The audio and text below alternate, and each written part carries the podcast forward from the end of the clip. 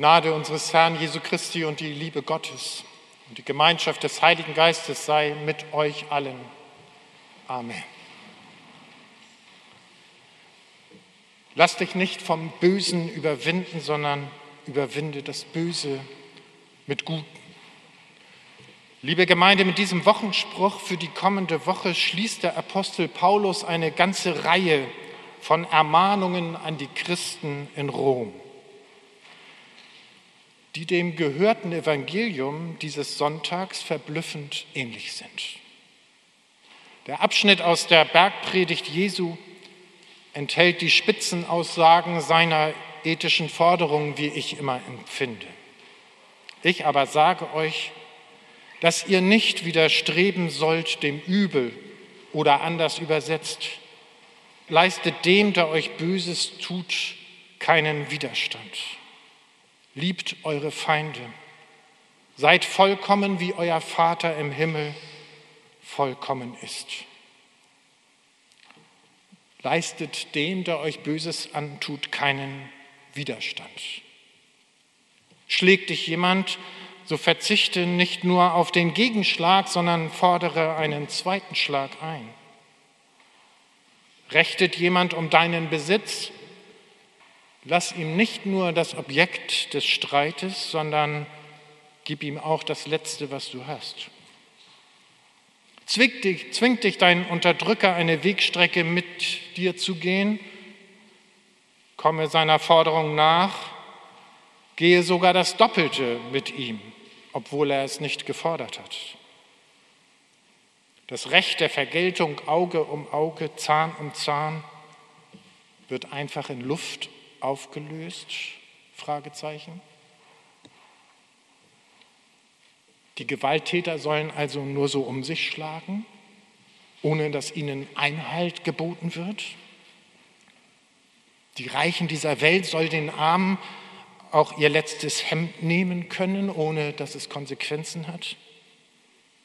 Die Unterdrückten sollen sich unterdrücken lassen, ja freiwillig ihren Schindern mehr Arbeit leisten, als sie verlangen.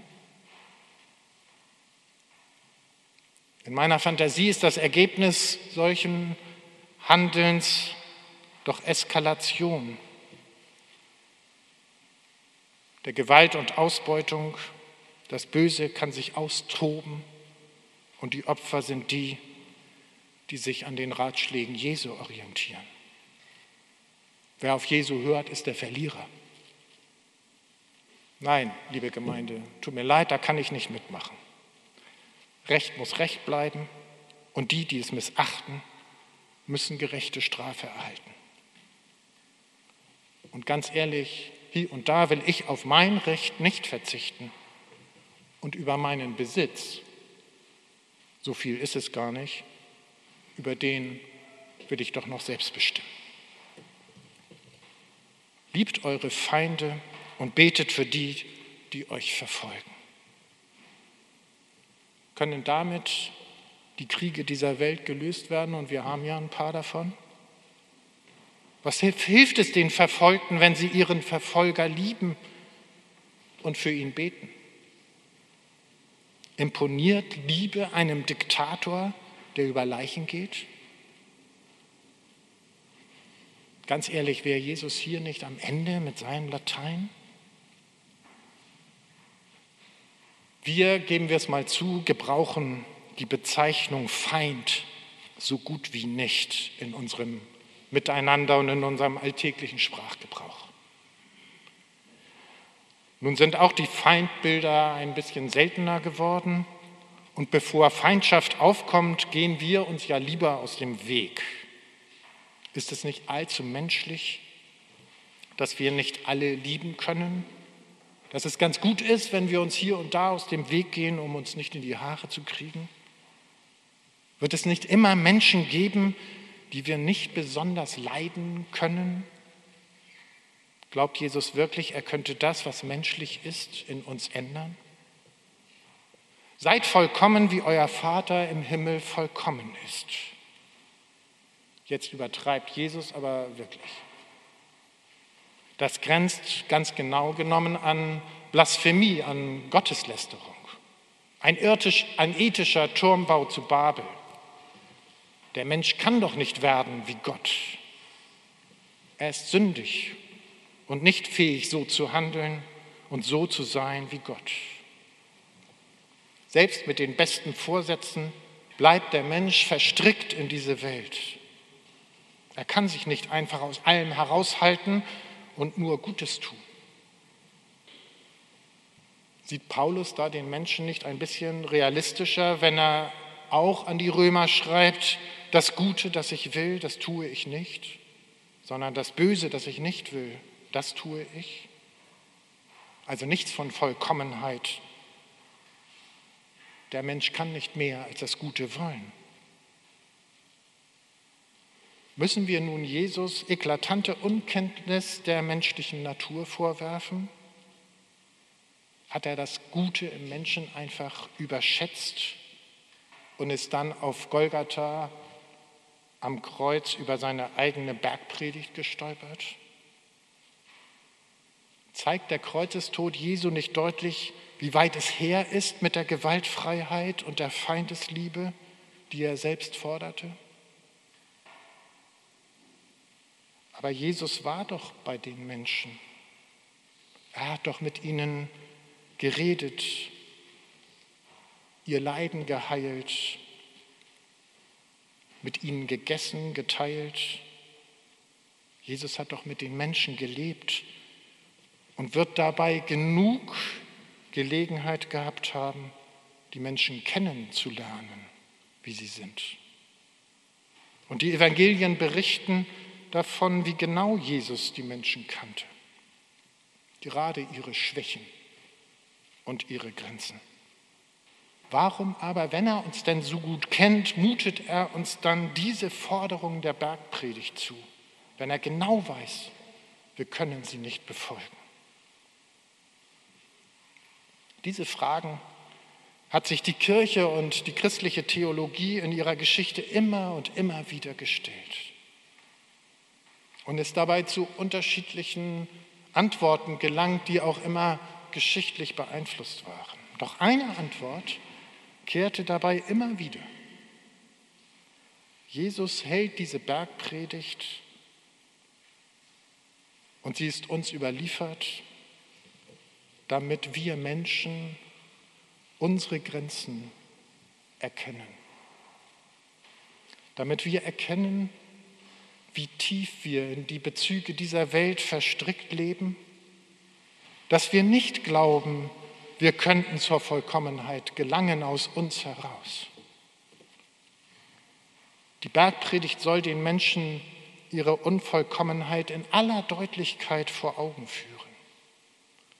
Der Schluss lautet dann, vielleicht etwas frustriert, wir können es nicht tun und vollbringen. Wir sind nicht fähig, dem, der uns Böses tut, nicht zu widerstehen. Wir werden uns immer wieder hinreißen lassen, Schläge mit Gegenschlägen zu beantworten. Wir werden immer wieder auf unsere Rechte bestehen und unseren Besitz verteidigen und uns weigern, wenn wir gezwungen werden. Feinde wird es immer geben, auch wenn wir sie so nicht mehr nennen, weil das alltägliche Miteinander unter Menschen Feindschaft hervorbringt. Selbst die heimlich geballte Faust in der Tasche, wir können sie nicht einfach abschaffen. Wollten wir uns das nicht eingestehen, so wären wir Traumtänzer. Traumtänzer, die das Böse in der Welt und in uns selbst nicht wahrnehmen wollen. Im Angesicht der Bergpredigt müssen wir Selbstkritik üben unsere Unfähigkeit begreifen, sonst lügen wir anderen und vor allem uns selbst in die Tasche. Eins ist damit klar, die Bergpredigt kann nicht die Ordnungen der Welt einfach ersetzen und das Friedensreich Gottes in dieser Welt errichten. Auch wenn wir im Augenblick gerade danach große Sehnsucht verspüren. Ist damit die Sache Bergpredigt für uns heute eigentlich erledigt? Bleiben wir bei den Ordnungen und Gesetzen der Menschheit und verschieben die Umsetzung der Bergpredigt auf St. Nimmerlein? Wer dies tut, der muss sich den Vorwurf gefallen lassen, die Bergpredigt nicht zu glauben, sondern sie wegzuerklären. Wer meint, die Umsetzung von Jesu Forderungen auf das Reich Gottes verschieben zu können, hat übersehen, dass das Reich Gottes nicht mehr verschoben werden kann. Das Reich Gottes hat längst angefangen. Es ist mitten unter uns, so sagt Jesus mehrmals. Und wer sich so leicht von den Forderungen der Bergpredigt beurlaubt, hat wichtige Aspekte des Textes einfach überhört, ohne die wir nicht verstehen, was Reich Gottes meint. Lass dich nicht vom Bösen überwinden, sondern überwinde das Böse mit Gutem, so drückt Paulus aus, wie für ihn Reich Gottes verwirklicht wird. Auch er fordert von der römischen Gemeinde, vergeltet nicht Böses mit Bösem. Und wenn es euch möglich ist, haltet Frieden mit allen Menschen. Und wenn deinem Feind hungert, gib ihm zu essen. Lass dich nicht vom Bösen überwinden, sondern überwinde das Böse mit Gutem. Jesus sagt es ähnlich. Leistet dem, der euch Böses tut, keinen Widerstand. Liebt eure Feinde und betet für eure Verfolger. Die Gesetze, unsere Gesetze können Gerechtigkeit und Gleichheit erzwingen. Sie können das Böse vielleicht eindämmen, aber sie können nicht das Gute schaffen. Sie können nicht das Böse überwinden. Wenn wir nur die lieben, die uns lieben, wenn wir nur die freundlich begrüßen, die schon zu uns gehören, überwinden wir das Böse nicht, sondern bleiben in unseren Grenzen. Gott lässt es regnen über Gute und Böse. Seine Sonne scheint für Gerechte und Ungerechte. Das ist Gottes Feindesliebe. Gott liebt nicht nur die, die ihn auch lieben. Er liebt Gute und Böse, Gerechte und Ungerechte. In Jesus wendet sich Gott allen Menschen zu und gerade denen, denen das Gesetz nicht ins Gesicht geschrieben steht. Gottes Liebe ist grenzenlos, weil sie die Grenze zwischen Gut und Böse, zwischen gerecht und ungerecht überwindet. Gottes Liebe ist grenzenlos bis zum Kreuz. Und noch am Kreuz betet Jesus für seine Verfolger. Vater, vergib ihnen, denn sie wissen nicht, was sie tun. Das Kreuz steht für die grenzenlose Liebe zu allen Menschen, zu seinen Freunden und zu seinen Feinden. Wir haben gesehen, wie schnell wir vor der Bergpredigt kapitulieren müssen wie sehr wir das Gute auch wollen, dem Bösen doch immer wieder nicht widerstehen können. Gottes Liebe will das Böse in der Welt und in uns überwinden, will uns wandeln, damit auch wir vollkommen werden in der Liebe. Solche Wandlung der Menschen, solche innere Wandlung der Menschen bedeutet, Gottes Reich ist nahe herbeigekommen.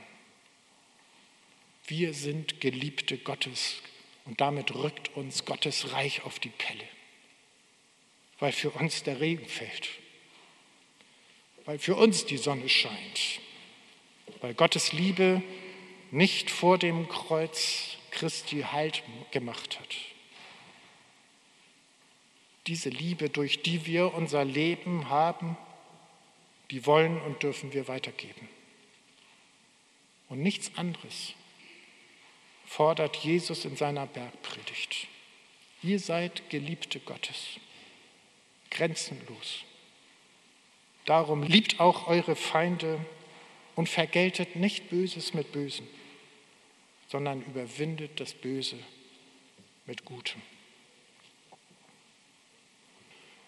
Martin Luther King hat sich in seinem gewaltlosen Kampf für Gleichberechtigung von dieser Liebe Gottes anstecken lassen und seinen Gegnern Folgendes gesagt.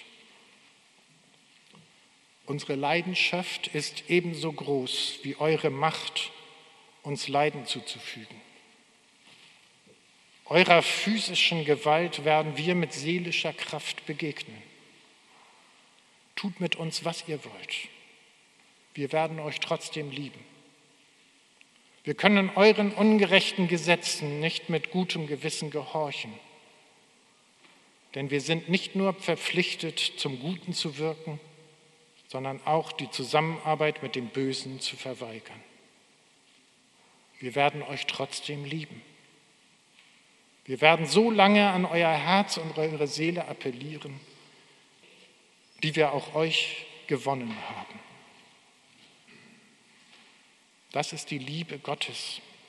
Das ist die Liebe, die das nahe Gottesreich sichtbar und spürbar macht. Und auch in uns will diese Liebe Raum gewinnen, bis sie die Gesetzmäßigkeit von Gewalt und Gegengewalt, von Auge um Auge, Zahn um Zahn überwunden hat. Jesus ruft uns mit seiner Bergpredigt auf den Weg zum Reich Gottes zur Vollkommenheit, von der Vollkommenheit, die in Gott wohnt. Und darum lasst uns, wo es uns möglich ist, diesen Weg mit ihm gehen. Und liebe Gemeinde, wenn Sie jetzt nach draußen gehen, die Sonne scheint, dann bleiben Sie einen Augenblick stehen und sagen, diese Sonne lässt Gott für mich gerade scheinen ein bisschen Liebe von Gott auf uns herab. Amen.